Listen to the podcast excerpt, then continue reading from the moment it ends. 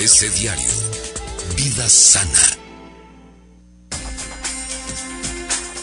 Vida sana con la doctora Irma Quintanilla. Doctora, ¿cómo estás? Muy buenos días, muy bien, como cada semana aquí. Como cada semana, ¿no te mojaste ayer? ¿No tuviste per Sí, tuviste teníamos problemas? una reunión, no logré llegar. La reunión de- Era del, precisamente con los cardiólogos, era a las nueve de la noche. ¿Y? No, se pudo. Desde las ocho y media me dieron 20 para las 10 y desistí. No, no, era imposible. Era imposible circular, ¿verdad Era que imposible, sí? pero bueno, Doctora Irma Quintanilla, nos traes un invitado bien especial, es un cardiólogo, como dices, es el doctor es. Roberto Carlos Macías Cervantes, ¿bien? ¿De qué nos va a hablar el doctor? Bienvenido a nuestro espacio informativo médico. Roberto Muchas gracias Carlos por la Macías invitación. Cervantes. el Buenos doctor días. Macías es el vicepresidente de los cardiólogos aquí en Querétaro. Una asociación que está muy unida, que están trabajando día a día Sí. para el cuidado de la salud del corazón de los queretanos. Que tenemos un gran corazón los cretanos, como se puede comprobar. Por supuesto, entonces hay que cuidarlo. Nos late a toda orquesta. Por Y supuesto. eso yo no sé si sea bueno o sea malo, ya nos ya dirá nos dirá el, el ex- el experto. Creo que todo depende, ¿no? Sí, fíjate que, Bueno. que- que en Querétaro están llegando muchos cardiólogos con Sí. diferentes subespecialidades que aparte de hacer los estudios este, básicos, hacen la especialidad de cardiología y la subespecialidad. Y el caso aquí del doctor Macías, él es subespecialista en ecocardiografía. Nos va a hablar sobre el cuidado del corazón y otras cosas importantes que está haciendo los cardiólogos en Querétaro. Cuidados del corazón, doctor. Interesante el tema. Sí, muchas gracias antes que nada. Gracias, Roberto Buenos Carlos. días y Buenos gracias por la invitación. Sí, eh, las enfermedades cardiovasculares pues son la primera causa de morbio y mortalidad a nivel mundial y México no es la excepción. Es, esto va de la mano con el incremento en los factores de riesgo cardiovascular, hipertensión, obesidad, Obesidad. diabetes. Uf. Entonces, estos factores de riesgo han condicionado que las enfermedades o, o las complicaciones cardiovasculares, específicamente el, el infarto del miocardio, pues sean las, las principales causas de muerte y por ello es importante hacer un enfoque más que nada preventivo, Preventivo. en la sociedad, pues para e- evitar sufrir las complicaciones de estos problemas.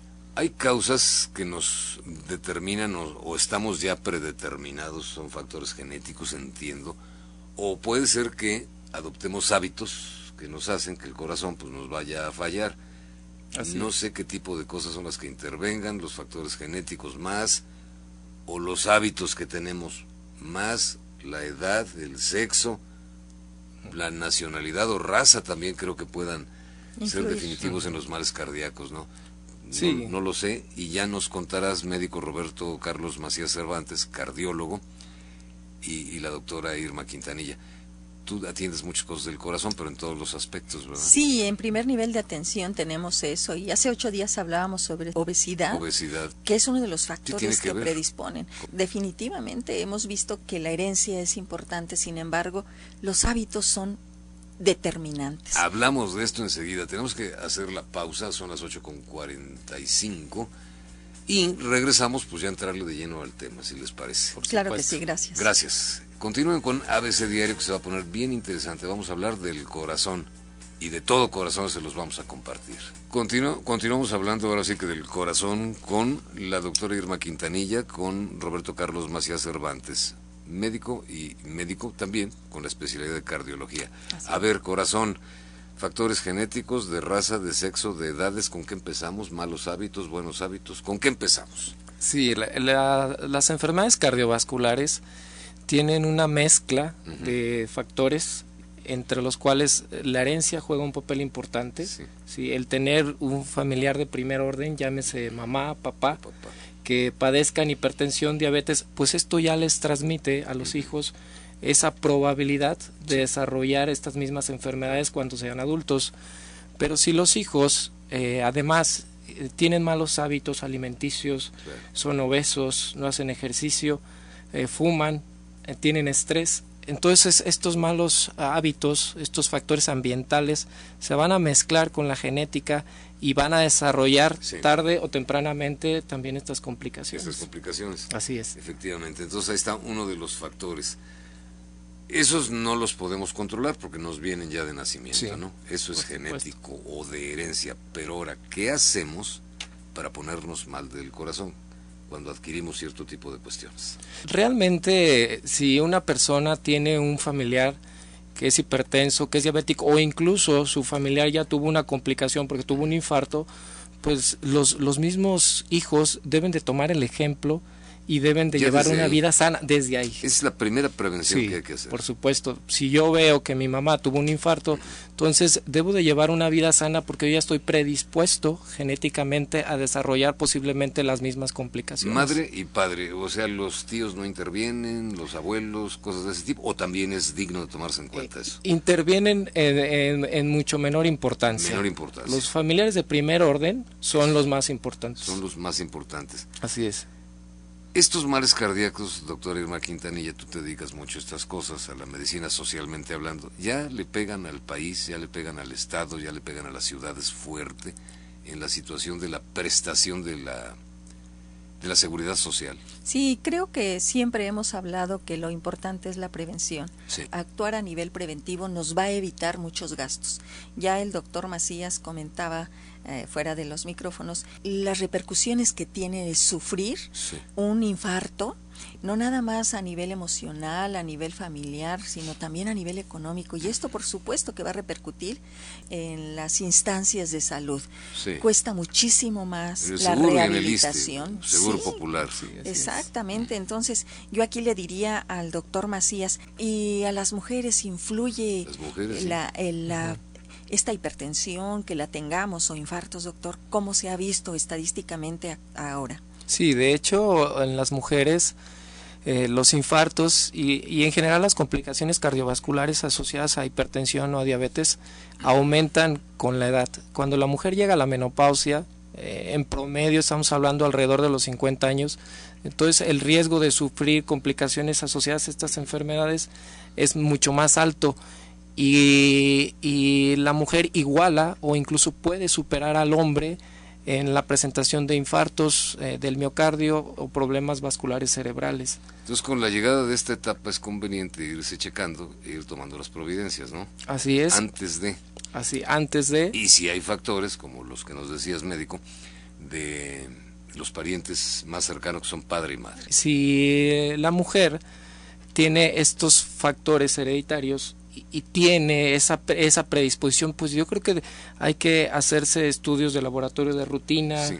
hay que ir al médico para que pues cheque sus condiciones de salud en general Sí. y pueda oportunamente detectar alguna alteración que a lo mejor no, no da síntomas, pero cuando la mujer llega a la menopausia, entonces estos cuidados le permitan evitar alguna complicación cardíaca. Sí, definitivamente el, ese factor cardioprotector que tenemos las mujeres antes de la menopausia, esas Así es. hormonas, esos Ah, ah, estrógenos. Tienen un factor. Sí, tienen muchas estrógenos. cosas. Ustedes, muchos detalles, cosas interesantes. Factor los hombres no tenemos factor cardioprotector. en este aspecto, En los este aspecto, estrógenos no. nos cuidan. Ya, Entonces, la sí. menopausia de eso se trata, el cese de, Sí, no de esta producción. No, por Eh, supuesto que no. Entonces, resulta que estos nos protegen. Y si de antes ya tenemos una obesidad o tenemos problemas con colesterol, con triglicéridos, bueno, pues va a haber el detonante, pero definitivamente no hay que esperar a llegar a la menopausia. A ver, a Hay ver, que médicos, hacer- ya que los tengo aquí. Personas que tienen cambios en su presión arterial Así es. y personas que tienen triglicéridos altos son candidatos al infartazo Son, de entrada ya están en riesgo. sin que se asusten. Sí, de entrada ya están en Sí. riesgo de un infarto. Sí, son factores de riesgo. Sí, ¿por qué? Porque, porque tenemos cuatro principales factores de riesgo que llamamos mayores. ¿Por qué? Porque las personas que llegan a las salas de urgencias con Sí. un infarto eh, generalmente los presentan y es la diabetes, la hipertensión, el tabaquismo Tabaquismo, y el colesterol o triglicéridos altos. alcoholismo, por ejemplo, puede ser un factor detonante. El alcoholismo no directamente es No un factor detonante, pero el alcoholismo favorece, por ejemplo, el descontrol de un paciente diabético. Sí, o el Bueno, un sí, sí, sí. de un paciente hipertenso favorece la elevación de triglicéridos cuando son alcoholes destilados. Por descontrol. Exacto. Entonces, como ser el alcoholismo representa un factor indirecto de descontrol de sus enfermedades y puede contribuir también a presentar estas complicaciones. Consumo de drogas, sí, el, consumo de drogas la sobre- que sea. Sí, aunque hay, hay unas que están directamente relacionadas a infartos y, y síndromes coronarios agudos, específicamente la cocaína, La por cocaína. ejemplo, así es, en donde se pueden presentar espasmos coronarios, el paciente puede llegar a, a, la sala de urgencias con un infarto. Entonces sí hay drogas que se asocian también a, a síndromes coronarios. En el caso de la marihuana que andamos pues en lo de la legislación que si lúdica, que si curativa, que si este para entretenernos y ver cosas y oír cosas, sería un factor también de riesgo. Sí, sí es un factor de riesgo. Fumar marihuana. Sí, sí, es, es un factor de riesgo que se puede considerar también un factor de riesgo mayor. Pues desde ahí ya no nos conviene no, por supuesto. Y, y, y, como ese tipo de factores de riesgo, el tabaquismo o el, el, mismo hábito de fumar marihuana, va en relación también a la cantidad. ¿sí? Entonces, eh, eh, las personas que de entrada ya tienen el hábito, pero si, si este hábito empieza a hacerse frecuente, entonces el riesgo va aumentando. Frecuencia y cantidad. Así es, va aumentando proporcionalmente. Exactamente. Yo creo que en nuestro, sí, sí, en nuestro país la obesidad y el sobrepeso son uno de los factores que podemos sí. manejar. Y estos niños, ahora tenemos jóvenes que, que les dan infartos. Antes era ah, privativo de mayores edades. Yo sabía tenemos... que la gente muy joven, ¿no? Treinta y tantos años, que era fulminante. O menos, o menos. ¿Es leyenda urbana eso o, o, no es leyenda urbana? No, no es leyenda urbana. ¿No? De entrada, la, la última encuesta nacional de salud y nutrición, sí. que fue se publicó hace dos años, ya da, arroja datos contundentes. Obesidad en adultos eh, considerados mayores de 20 años, eh, arriba del 70%. O sea, 7 de cada 10 son obesos y niños alrededor de un 40%. Entonces sí. empiezan a presentarse los factores de riesgo más tempranamente claro. y por lo tanto los infartos también más tempranamente. Más tempranamente, o sea que las edades o sea, no, el, la, los males cardíacos no no, no, no, respetan no respetan edad. La edad. Deportistas, gente que es sumamente activa, que tienen dietas súper especiales, toman suplementos, hacen un chorro de ejercicio, futbolistas, qué sé yo presentan infartos en entrenamientos y en los partidos. ¿A qué se debe? Si son bien sanos. Sí, muchos de estos, de estos pacientes eh, o de estas personas deportistas eh, tienen alguna enfermedad cardíaca ya de base. De base. De base. Y en muchas ocasiones esta enfermedad nunca les dio molestias o síntomas. ¿Se presentó? Se presentó de manera súbita. Eh, algunos de ellos pues cuando lo hacen sobre todo a nivel amateur Ajá. no tienen eh, o no van y se checan a ver en qué condiciones de salud están entonces eh, si, si hubiera un, un, chequeo rutinario en estas personas deportistas posiblemente se pudiera detectar alguna predisposición a desarrollar muerte súbita pero como no lo hacen entonces estas personas en determinado momento hacen el, el máximo esfuerzo por ejemplo en un maratón sí. y si ya tenían una placa de ateroma pequeña en sus uh -huh. arterias coronarias y se rompe en ese momento sí. del ejercicio pues presentan un infarto claro y eso hace una muerte súbita. Y hablando de infarto, doctor, ¿cuáles serían los datos que usted compartiera para nuestro público? ¿Cómo darse cuenta? ¿Es lo, el típico caso del de, de dolor precordial o tenemos otros datos que tomar en cuenta? Sí, bueno, lo, lo característico es el dolor precordial. Perdón, ¿qué es un dolor precordial?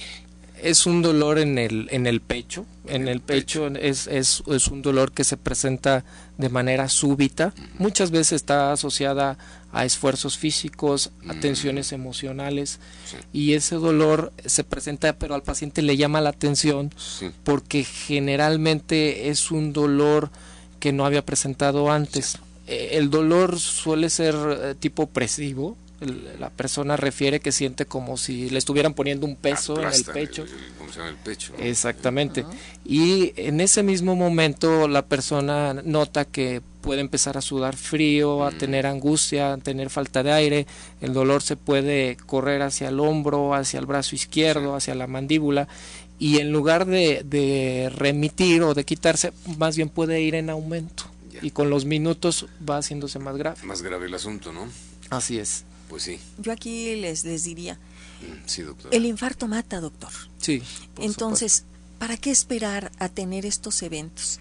Aquí les invitamos a que acudan al médico, a que detecten oportunamente si hay sobrepeso, a que se hagan los exámenes que el médico les indique, porque ya ahora hay mucha gente que se documenta a través de internet y hace unas autoevaluaciones que no, se hacen, son. Se hacen las- unos cócteles de cosas que se toman Sí, disque para los las reumas, para deportistas. el Alzheimer, para el corazón, Así es. para todo. Entonces los Sí, no, no. deportistas, todas estas bebidas que, que, que tienen Supuestamente energizantes, y eso, energizantes. están dañando al corazón. Sí. Yo doctor. creo que son, yo creo que te hacen que, que tu ritmo cardíaco se eleve, ¿no, médico? Sí, hay algunas sustancias. Sin razón, no puede ser. Después de estar haciendo ejercicio que te tomes esto, pues el corazón está trabajando al triple.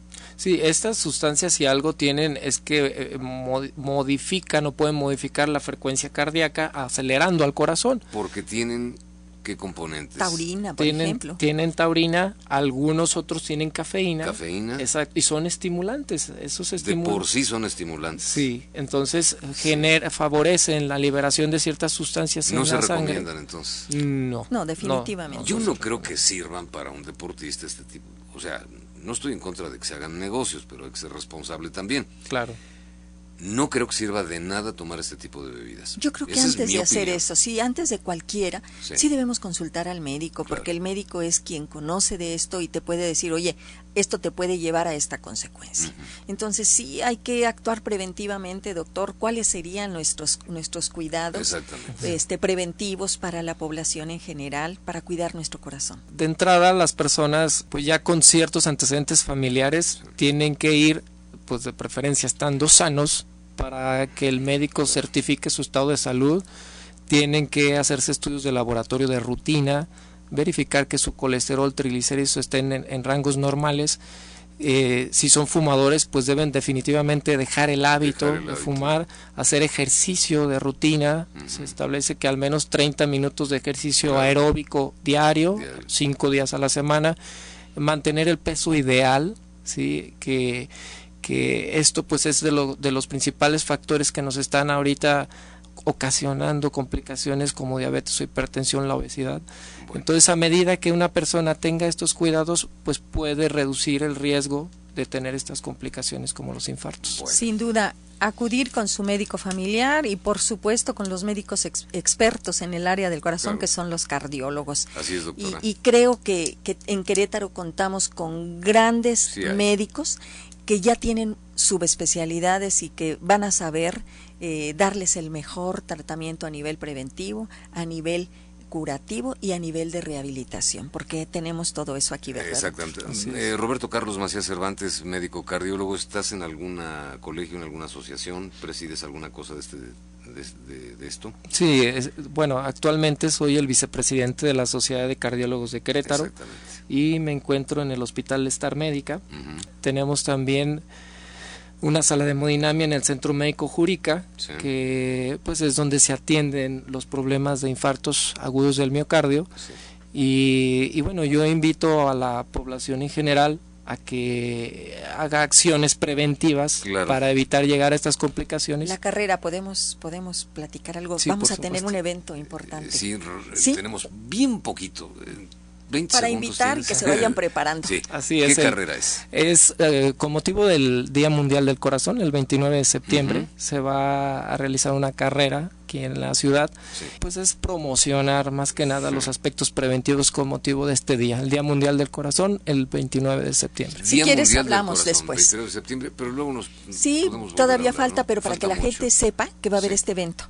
Esto es como una probadita, como ir calentando el ambiente. Va a haber una carrera del Día Mundial del Corazón. Exacto. Es en septiembre y luego venimos, ¿no, doctor? Para, para hablar ya Con de mucho gusto, claro que sí, gracias. Este, como, pues, como colegiado, ¿no? Sí, por y, y supuesto. como cardiólogo. Doctora Quintanilla, te agradezco. Al contrario, Pues gracias a ustedes como siempre por este espacio. Invitados como el doctor Roberto Carlos Macías Cervantes, cardiólogo. Pepe Gómez, muchas gracias. Gracias a todos los involucrados en este abecediario. Nosotros ya nos vamos porque hay que ir a desayunar y hay que quitarnos este sombrero y ponernos otro. Muy bien. Hay que seguir trabajando. Gracias, 13 horas, segunda edición, Adán Olvera y Sergio Magalla. Hasta pronto.